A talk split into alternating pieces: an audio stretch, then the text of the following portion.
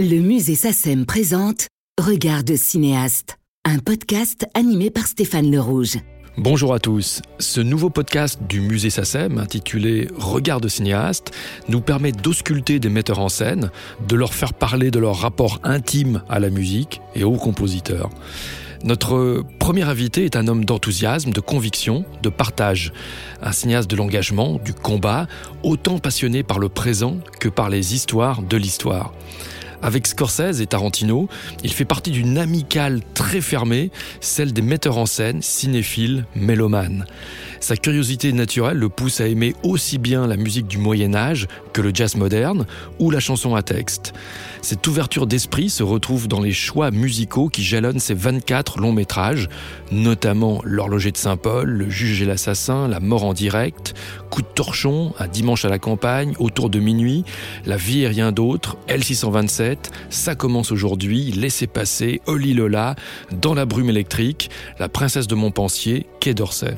Nous lui avons rendu visite chez lui et dans ce quatrième et dernier épisode, nous allons évoquer les compositeurs du patrimoine dont il réactive le souvenir dans son documentaire Somme, Voyage à travers le cinéma français. Une véritable armée des ombres, mise en lumière avec passion, précision et surtout admiration. Bonjour Bertrand Tavernier. Bonjour. En 1977, à l'intérieur de la, de la pochette ouvrante du 33 tours de Des enfants gâtés, vous écriviez un texte dans lequel il y avait cette, euh, poignée de phrases.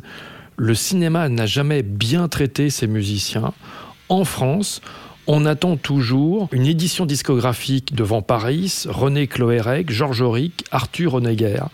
Il a fallu Truffaut pour pouvoir écouter la musique de La Talente, composée par Maurice Jobert. Malheureusement, toutes les autres œuvres de ce compositeur ont disparu. Et il y avait déjà quelque chose à la fois de, de, de, fondateur et de militant dans ce texte que vous écriviez il y a quand même 42 ans. Oui, oui, oui, oui. J'ai toujours été frappé de ce que les, compositeurs n'étaient pas bien traités hein, par, les, par les marques de disques, par les, par les critiques, par les historiens du cinéma. moi, simplement, en tant qu'amateur, j'avais beaucoup de mal, euh, sauf de films récents, où tout d'un coup sortait euh, un 45 tours, voire euh, un 25 ou un 30 cm, en attendant les, les CD. Euh, mais mais les, les films anciens, par exemple Cosma ou, ou Jaubert, euh, ben, c'était très très dur de, de, trouver. Il a fallu Michel Plasson euh, pour enregistrer du Jaubert, euh, Serge Baudot, quelques chefs, mais c'était mal vu, c'était considéré comme de la musique de divertissement peu intéressant et ben, à ce jour, il reste des dizaines de partitions qui qui n'ont jamais été enregistrés, ou, et parfois dont les, le matériel a disparu euh, chez les éditeurs. Voilà, donc ça, je le, je le sentais. Je le sentais en tant qu'amateur. Voilà, ça, bien sûr. Hum, et en, en 2012-2013, c'est que quasiment au moment où sort Quai d'Orsay, vous enclenchez ce, grand projet, ce, documentaire Somme, qui allait devenir à la fois un film de cinéma de plus de trois heures et une série de, télévision. Euh, chacun d'ailleurs des, deux formats ne traitant pas du tout des mêmes, euh, des, mêmes sujets, c'est-à-dire qu'il n'y a, a pas de recoupement. Et comment est venue chez vous l'idée, pour la première fois dans un documentaire sur l'histoire du cinéma, de placer les compositeurs à l'altitude de leur contribution Ça me paraissait évident. Euh, je trouvais qu'on parlait vraiment très peu de des des compositeurs de musique de film. J'avais travaillé avec certains d'entre eux qui s'estimaient pas bien traités euh, par par les critiques, notamment euh, du Hamel, d'autres aussi, hein, que quand vous proposiez à à des hebdomadaires, des journaux, une interview d'un compositeur, euh, s'il n'avait pas fait un tube du style euh, euh, un homme et une femme, ça, ne les, ça ne les intéressait pas. Même s'il avait une quinzaine de films importants à, son palmarès. Alors voilà, puis en plus, c'était l'amour que j'avais pour ces compositeurs, pour Jobert, pour Cosma. De même que j'avais envie tout d'un coup de donner un coup de chapeau à Eddie Constantine, à, un certain nombre de films que j'aimais, que je trouvais euh, méconnus, que je voulais témoigner de ma reconnaissance pour euh, euh, Renoir, pour Jean Renoir, pour Melville, pour Sautet. Je voulais aussi parler de mon admiration pour Jaubert, pour Cosma, pour Jacques Ibert, pour Jean-Jacques Grunenwald, pour Misraki, Van Paris. Enfin, des, je trouve des, des créateurs immenses. immenses. il y a un compositeur auquel vous consacrez un segment complet, qui est le père fondateur de la musique de film française, de l'école française de musique de film, qui est Maurice Jaubert, et dont on va écouter tout de suite la valse de 14 juillet, film de René Clair, et vous montrez dans le documentaire comment la valse, en fait, est l'œuvre d'un travail à quatre mains entre Maurice Jobert et Jean Grémillon, cinéaste et lui-même compositeur.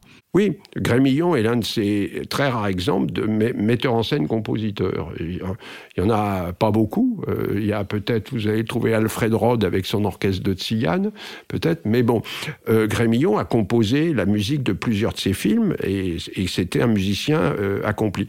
Et il se trouve qu'on découvre que Claire, René Clair n'était pas totalement satisfait de ce que lui proposait Jaubert pour 14 juillet, et qu'en écoutant par hasard des valses de Grémillon, il en prend une et dit, mais tiens, il faudrait démarrer avec cette valse, et qu'ensuite, après, on raccorde sur, sur la, musique de, de, Jaubert, et on voit que toute euh, la première partie, jusqu'au pont, par exemple, c'est de la valse de 14 juillet et de Grémillon, et qu'après, c'est Jaubert qui, la continue, qui l'a perdu, cette valse merveilleuse sur laquelle, après, René Clair a écrit des paroles, et là, c'est devenu une chanson euh, euh, qui a été encore enregistrée de nos jours, hein, à Paris, dans chaque faubourg.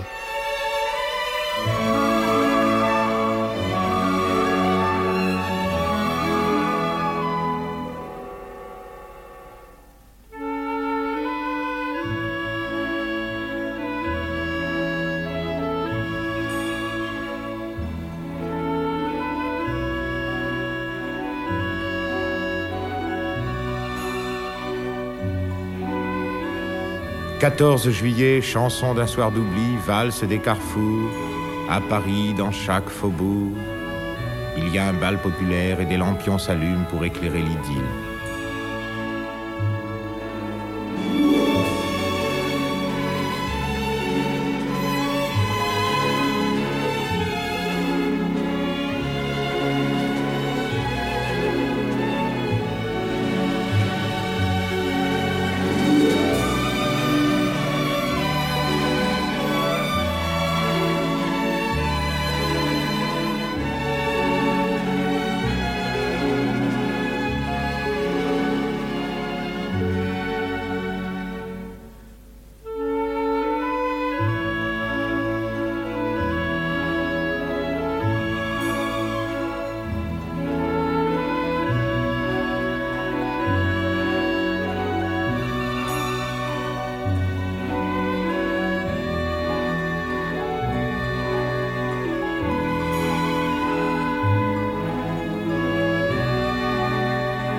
Alors vous, évoquez aussi dans le documentaire, dans Voyage, ces symphonistes qui vont vite comprendre que le cinéma euh, est aussi une chance supplémentaire pour écrire de la musique euh, orchestrale et qui, et qui puisse toucher en plus un, plus large public que le public plus pointu, peut-être plus élitiste qui va au concert.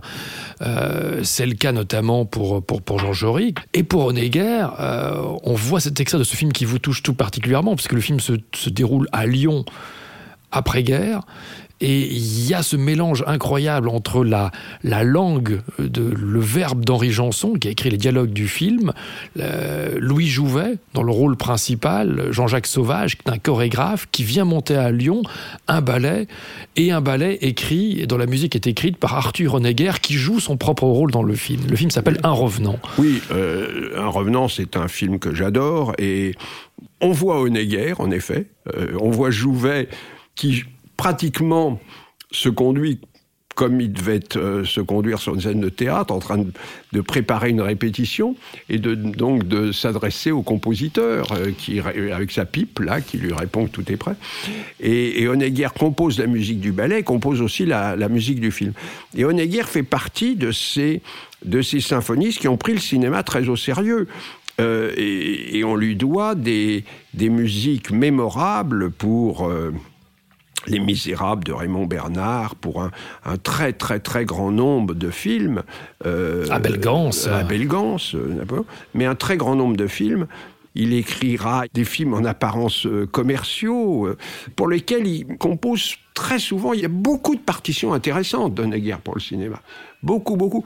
Très souvent, dans les années 30, elles sont dirigées par Maurice Jaubert. Il demandait toujours à Jaubert d'être le chef d'orchestre.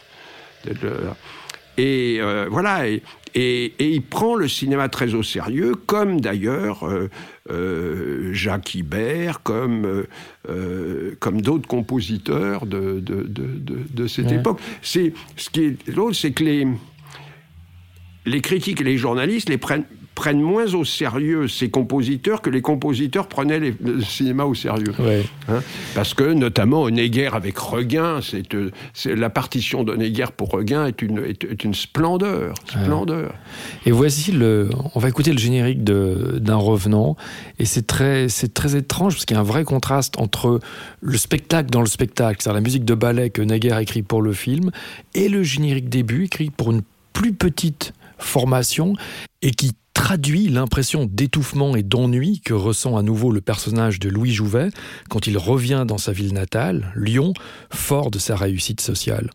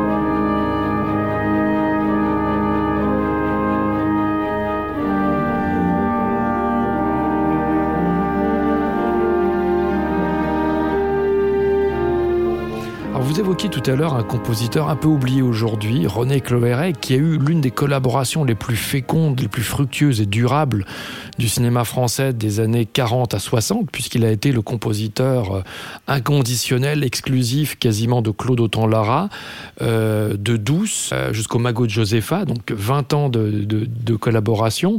D'ailleurs, parfois un peu étouffante du, point de vue de Cloéret, qui aurait aimé rencontrer davantage d'autres cinéastes. Et vous avez une affection particulière pour la musique fondatrice de leur collaboration, c'est-à-dire douce, à la fois pour le film, bien sûr, mais aussi pour la ligne douce amère vers laquelle Claude Autant-Lara a poussé son compositeur René Cloérec. Oui, j'ai euh, j'ai une passion pour Douce. Euh, c'est un film qui m'a euh, bouleversé quand je l'ai vu. C'est à cause de ce film que j'ai eu envie de travailler avec Orange et Boss. Et en effet, Lara va, va établir une collaboration avec un compositeur.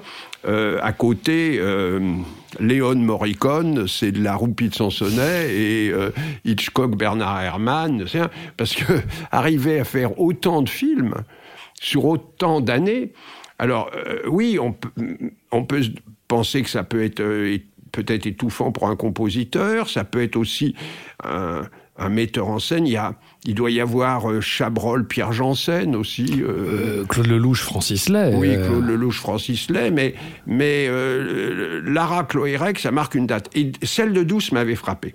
Je trouve que c'est une des plus réussies parce qu'elle est, elle est à la fois lyrique et violente. Elle, elle, elle épouse le, le, le le romantisme euh, comme ça écorché, écorché de, du personnage que joue Odette Joyeux, qui veut se libérer des contraintes de sa classe, qui veut tout d'un coup, qui aspire à une forme de liberté, qui veut, qui veut provoquer. Euh, euh, qui refuse l'humilité, qui refuse, qui dit,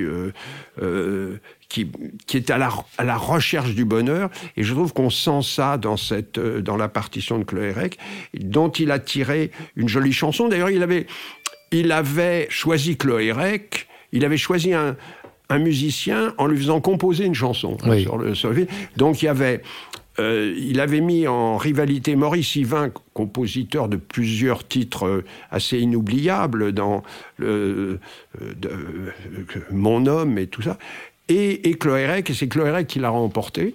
Et donc, euh, euh, il y, a une belle chanson qu'on entend dans Douce et qui sert, dont la, musique sert de, thème, de leitmotiv un peu tout au long du film. Ah, et chanson que Bertrand Tavernier a réutilisée euh, dans Laissez-passer et chanson interprétée par Marie-Josée intitulée Un peu d'amour, un peu d'espoir. Un peu d'amour, un peu et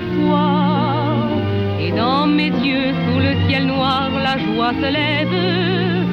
Un peu d'espoir en toi, un peu d'amour un jour. Un simple adieu, un au revoir et puis bonsoir. Ainsi dans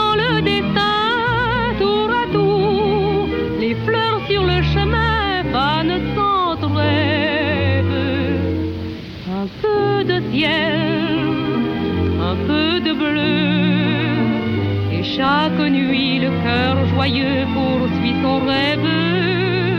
Un peu d'amour un jour, un peu d'espoir un soir. Et puis la vie reprend son cours.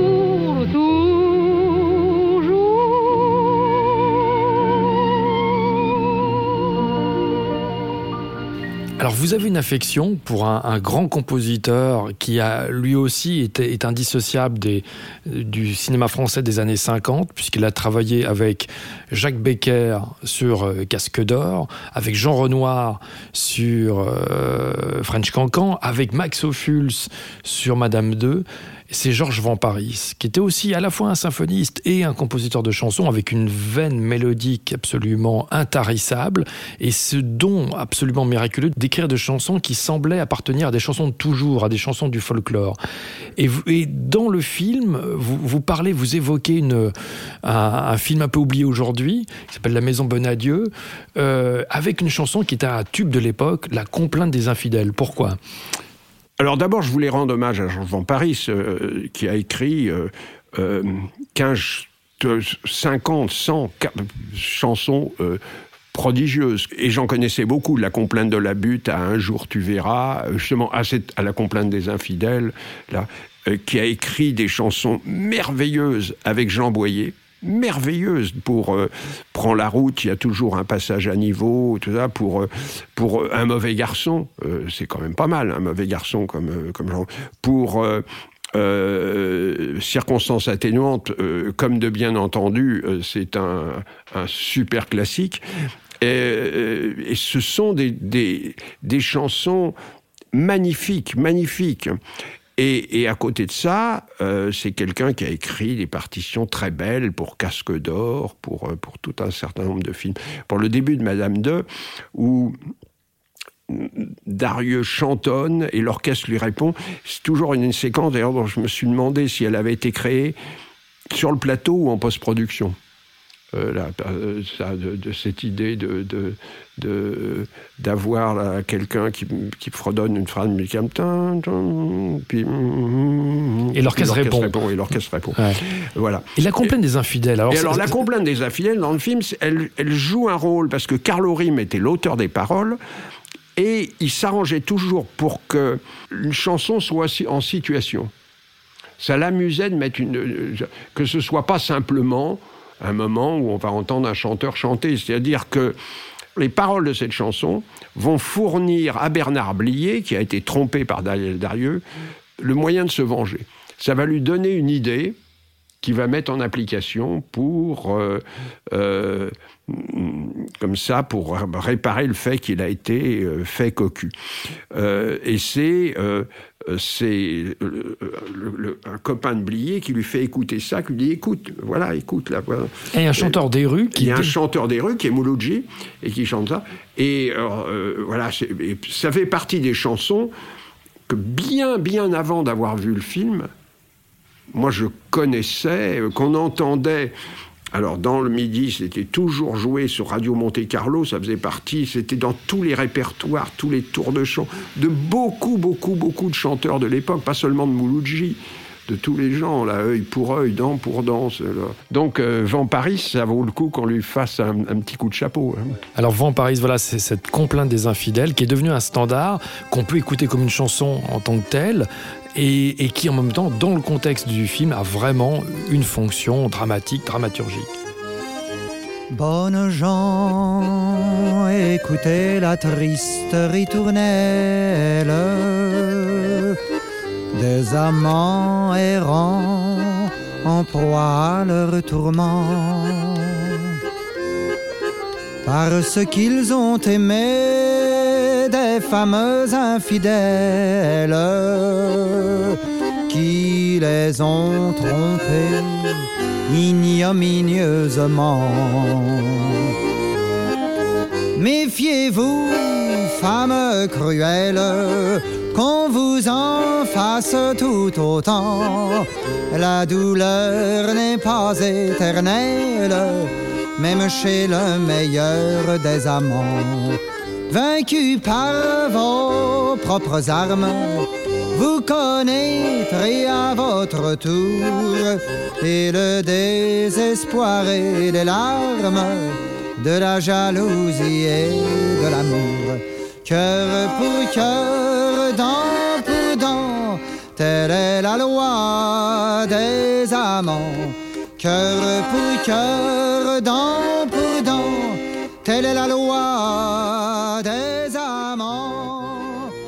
Ah, il y a un compositeur qui a une image un peu, disons, académique, euh, parce qu'il a été notamment le président de la SACEM, qu'il a été le directeur de l'Opéra de Paris. Il a une longue collaboration avec, euh, avec Jean Cocteau, qui est peut-être le cinéaste dont il aura été le, plus proche. Euh, il aura été aussi l'un des premiers compositeurs euh, français à travailler pour le cinéma anglo-saxon, notamment en Angleterre et avec les films de Charles Crichton et aux États-Unis avec John Huston sur Moulin Rouge. Vous avez tenu à lui rendre hommage à travers un film auquel on l'associe peu, parce qu'il y a peu de musique dans le film. C'est Le salaire de la peur, et ce compositeur, c'est Georges Auric. Oui, Georges Auric, dont peut-être les plus belles musiques de films sont des musiques qu'il a composées pour des, des films américains ou anglais, parce que plus que son palmarès français n'est pas toujours à la hauteur. Euh, je veux dire, mais euh, bon, il y a Cocteau, il y a des, mais mais dans le cinéma anglais américain, il composera des, des vraiment des musiques de films euh, très très très très ah, fortes. les Innocents de Jack Les Innocents. Alors les Innocents qui est une qui est euh, absolument euh, magnifique. Et moi, le salaire de la peur, je trouve que c'est une composition magistrale et très très en avance sur son époque. Il y a des utilisations d'instruments ethniques, de percussions, et on se dit tiens il y a le fantôme d'Ennio Morricone qui devait passer là, euh, qui était euh, parce que ça fait penser quelques dix ans, 15 ans avant, un peu à, ce qu'essayera de tentera euh, de faire Ennio Morricone dans certains films. Et c'est un, je trouve que c'est un morceau très très audacieux. Et là encore, je n'ai jamais vu personne qui, le mentionne ça ce, cette, audace euh, harmonique, cette orchestration extrêmement, extrêmement forte. Et brusquement, au milieu de cette espèce d'agitato presque dissonant, une partie centrale très lyrique pour deux guitares. Oui, oui, oui, oui. Assez, c'est, on pense à, à, Morricone, on pense aussi à Jerry Goldsmith quand il écrit Under Fire. Under Fire. Voilà, donc euh, voilà. Saluons Georges Auric.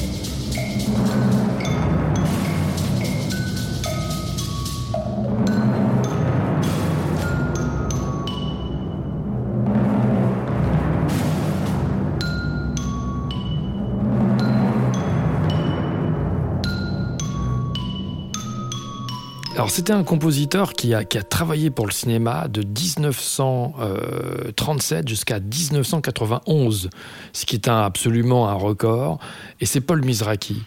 Paul Mizraki, compositeur fécond, qui, dont le parcours se fond à l'histoire du, cinéma français, euh, des, premiers films de deux coins jusqu'au premier long métrage de Patrice Lecomte en 1976.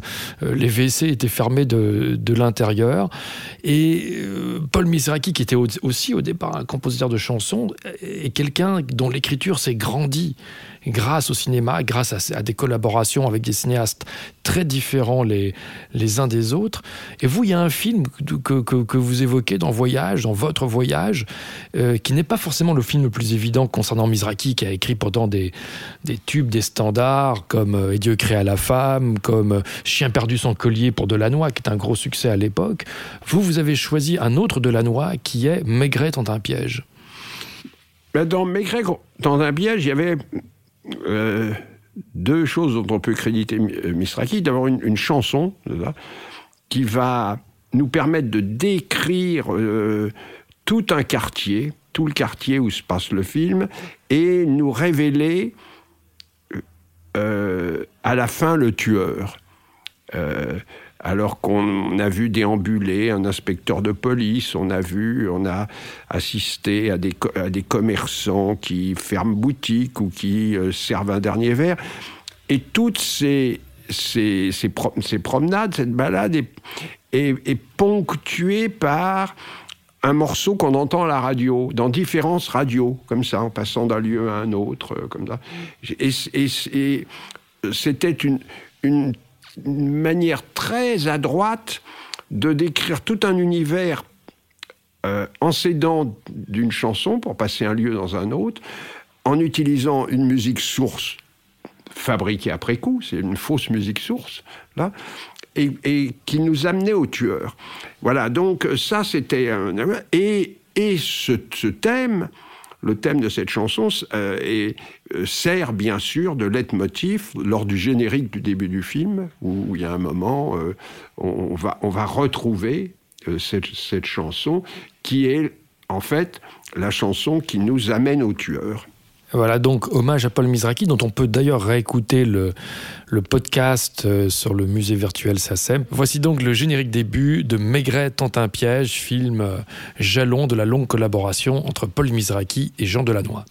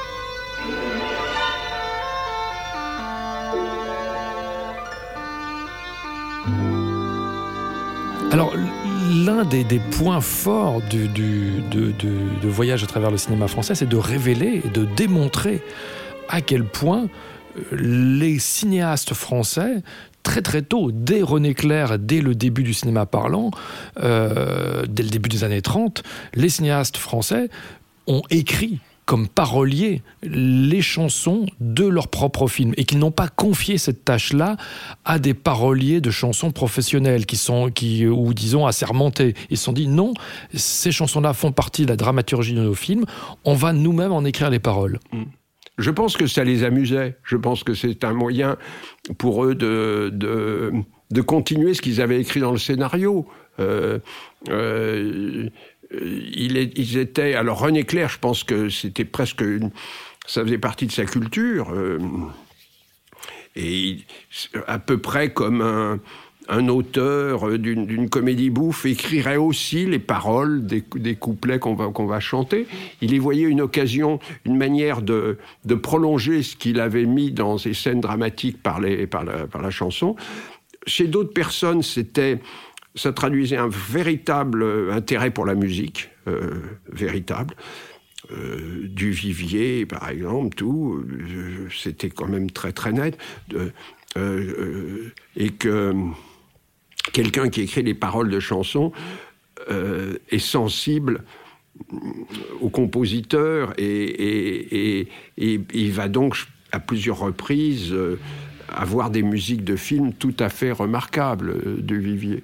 Et c'est valable pour euh, Jean Boyer, auteur de tellement de chansons, tellement de chansons, de, euh, y compris dans des films que j'ai pas pu faire restaurer. Moi, j'aurais vraiment voulu montrer un extrait de. C'est un film avec Milton, de Totor Tator, tu tues et tu te tues, pourquoi t'entêtes-tu J'aurais voulu vraiment. Euh, avoir cette, cette, chanson écrite par Jean Boyer. Euh, mais ça va jusqu'à Jean Renoir, jusqu'à Guitry, Jean Renoir. Euh, la complainte de la butte. La complainte de la butte, que c'est Paris qui lui propose de l'écrire. Et Renoir résiste. Et Renoir résiste, et ensuite il lui soumet, et Van Paris lui dit non, non, ça peut être mieux, le- c'est assez drôle. Et ça va jusqu'à, évidemment, Agnès Varda, La nouvelle vague avec la nouvelle de- vague, Demi, Demi, Demi, Godard.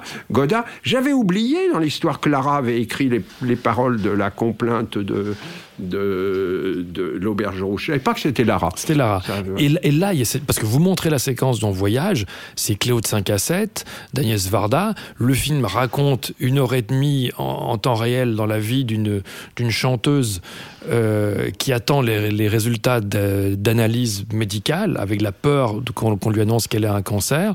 Et à un moment donné, il y a une séquence de répétition chez elle avec son compositeur qui est joué par Michel Legrand, son parolier qui est joué par, Serge, Corbert, oui, oui. le futur metteur en scène de Sur un arbre perché, et, euh, et, Et, donc, de Ursule et Grelu. et de Ursule Les Grelus, merci Bertrand. Et, et là, il faut lui créer un répertoire. Et donc, Agnès Varda écrit cette chanson qui vous bouleverse à chaque Ah oui. écoute, sans toi. Pourquoi? Je trouve que c'est une chanson euh, magnifique. C'est une chanson magnifique. Et dans cette séquence, Varda et Legrand vont faire euh, de l'expérimentation. Ils vont casser certains codes euh, sans que personne ne s'en rende compte. La scène commence de manière réaliste par la chanteuse qui joue, accompagnée par son pianiste. Et puis, quand on se rapproche d'elle, quand on isole Corinne Marchand, Legrand fait rentrer un orchestre qui évidemment n'est pas là, vu l'exiguïté de, de, de, la pièce. Donc, et, qui est, et ça, euh, la scène passe du réalisme au mépris de ce même réalisme. C'est un procédé que j'ai repris d'ailleurs dans Le juge et l'assassin, dans lors de la, la complainte de Bouvier.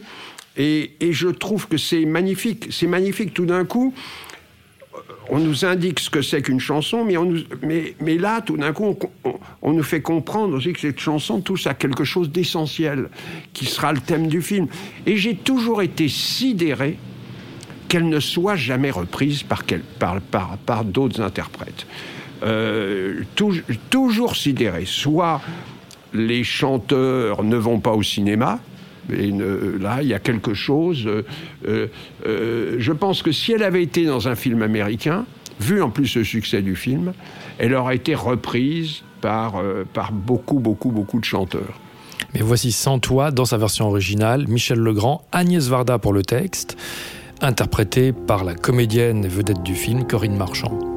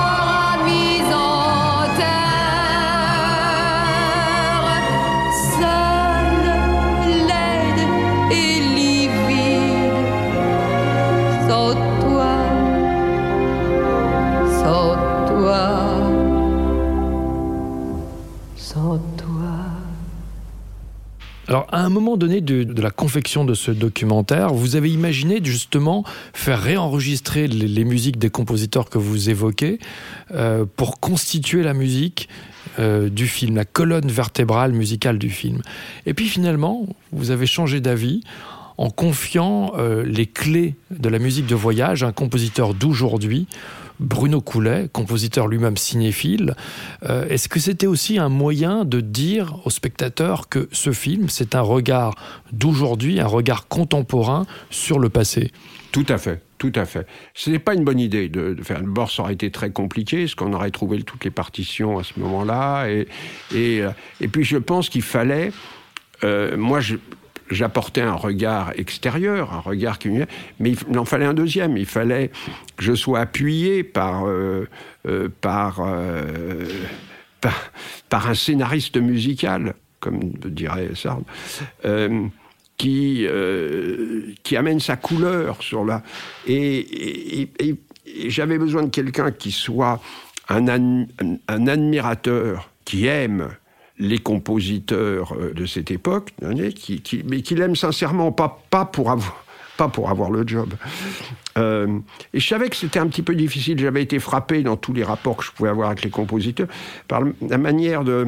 Je ils étaient dans l'ensemble, les compositeurs sont encore presque plus totalitaires que les, que les réalisateurs. Ils ont une, assez grande, souvent, détestation des uns pour les autres. Ça mais ça existe chez les réalisateurs, mais les compositeurs. Donc je voulais quelqu'un qui est. Euh, qui soit hospitalier aussi, qui soit curieux, hospitalier.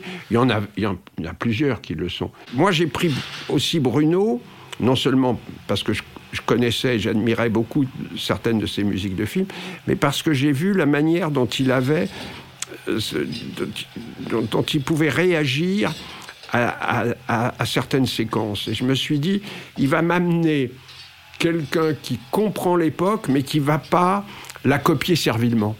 Qui va, qui va regarder ça avec, avec bienveillance, avec là, sans, sans justement faire de le, un, un, à la manière de. Ouais. Et ce, ce qui m'a écrit, c'était c'est un, un mélange de tendresse, pas de nostalgie. Je, je ne suis pas nostalgique de ce cinéma. J'ai de l'amour, j'ai de la passion, j'ai de la tendresse, mais je ne pense pas que le cinéma était meilleur à l'époque que maintenant. Et je veux pas qu'on m'amène la nostalgie, mais il m'amène de la la, tendresse et l'amour qu'il peut y avoir dans cette démarche. Il, le fait sans dire et en même temps, il retrouve des harmonies, des, couleurs de l'époque et il les, il réorchestre de manière euh, moderne. Voilà, euh, c'est tout ce qui m'a apporté. Voilà donc Bruno Coulet qui était passionné par cette, cette cette aventure, cette expérience, il qualifie lui-même de quasiment de, proustienne et de modianesque. Et, et Bruno Coulet qui a écrit pour le générique début une valse, une valse un peu du souvenir, mais qui termine le film sur un morceau qui, au niveau de l'harmonie et du rythme, est beaucoup plus moderne et beaucoup plus tourné vers aujourd'hui, sinon vers demain. C'est ce qui clôt ce voyage à travers le cinéma français et c'est ce qui va clore également ce dernier podcast. Merci Bertrand Tavernier. Merci.